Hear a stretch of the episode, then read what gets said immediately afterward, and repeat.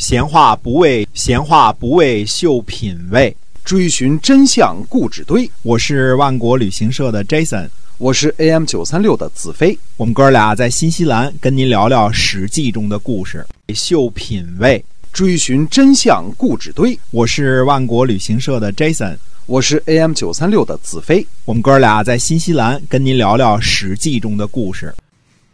各位亲爱的听友们，大家好，欢迎呢回到我们的节目中，《史记》中的故事，跟您讲讲那个年代所发生的那些个事情。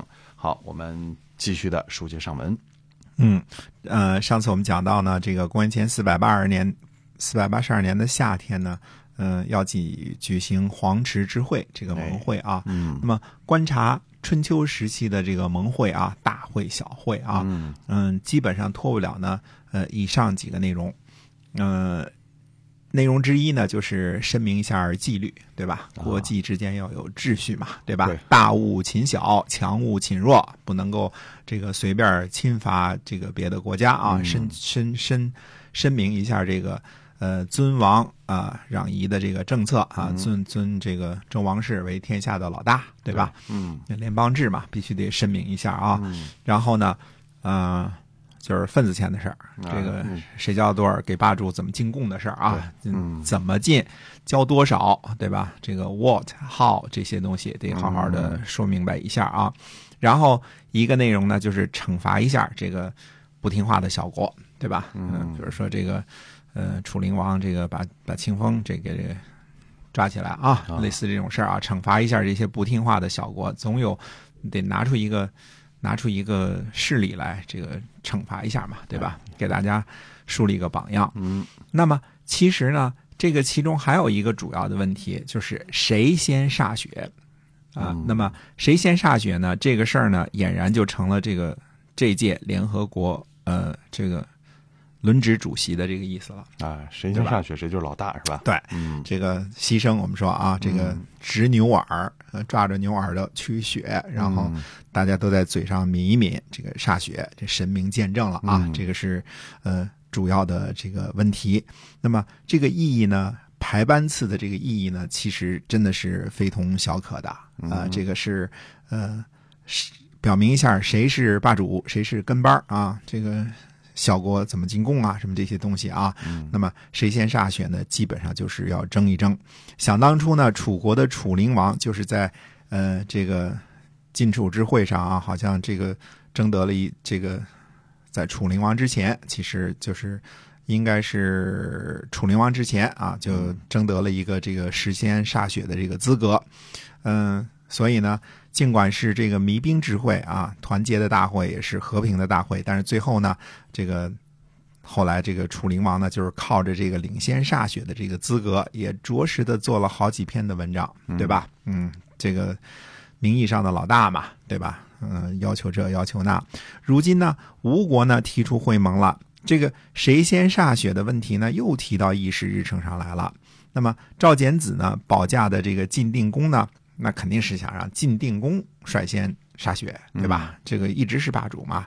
可是吴王夫差呢又开运河又召集会议的，并不是为了学雷锋，这个来了之后尊这个晋定公为老大，对吧？晋定公已经是老大了，所以呢，双方在谁先歃血这件事上呢，事前的沟通呢，呃，并不顺利啊。没有什么记载，没有什么进展啊。那么按照史书记载呢，吴王夫差呢，在打完艾陵之战以后呢，没等庄稼熟，就带兵出来了，对啊，迫不及待了啊。嗯哎，期间呢，还包括呢收复鲁国和魏国，以及呢开发开挖邗沟。到现在呢，终于快要和这个晋国会盟了，盟会了。呃，那么这个谁先歃血的这个事儿呢，还没沟通好呢。嗯那么到底是带头歃血呢？这个压着现在的这个霸主晋国一头，成为这个名垂青史的一代霸主呢？那么还是说被晋国压了一头呢？这个事情呢是个很重要的事情，而当天下的霸主呢，一直就是吴王夫差的一个梦想，可以说不是理想了，都是啊，就是一个梦想啊，朝思暮想的。那么开会呢，呃，还不能确定自己这个这个执牛耳啊率先歃血呢，这事儿呢已经让夫差就是够烦恼了。嗯、偏偏这时候呢，传来了更加烦恼的事情。嗯从老家呢传来了越国入侵的军情战报。那么，留守的吴国太子友、王孙弥雍和寿于呃寿于尧兵败，而且三位主将呢全部被俘。越国军队呢进入了姑苏的外城，放火焚烧了姑苏，而且呢缴获了吴王夫差乘坐的王舟。嗯啊，这个挺厉害的啊！你想，当时这个城郭呢，分为内城为城，外城为郭，对吧？城郭城郭，那么郭呢已经被占领了，就是外城已经被占领了，而且呢，把这个吴王夫差的这个坐舟呢给这个缴获了。嗯三位主将呢，呃呃，都是太子王孙啊，全部呢被俘了。这是呃怎么一回事呢？原来呢，在公元前这个四百八十二年的六月十一日呢，越国的军队呢，在这个仇无虞和欧阳的率领之下呢，分成两队进攻吴国。呃，当时太子友、王子弟、王孙弥雍和寿于尧呢，几个人呢，主将啊，就登高观看。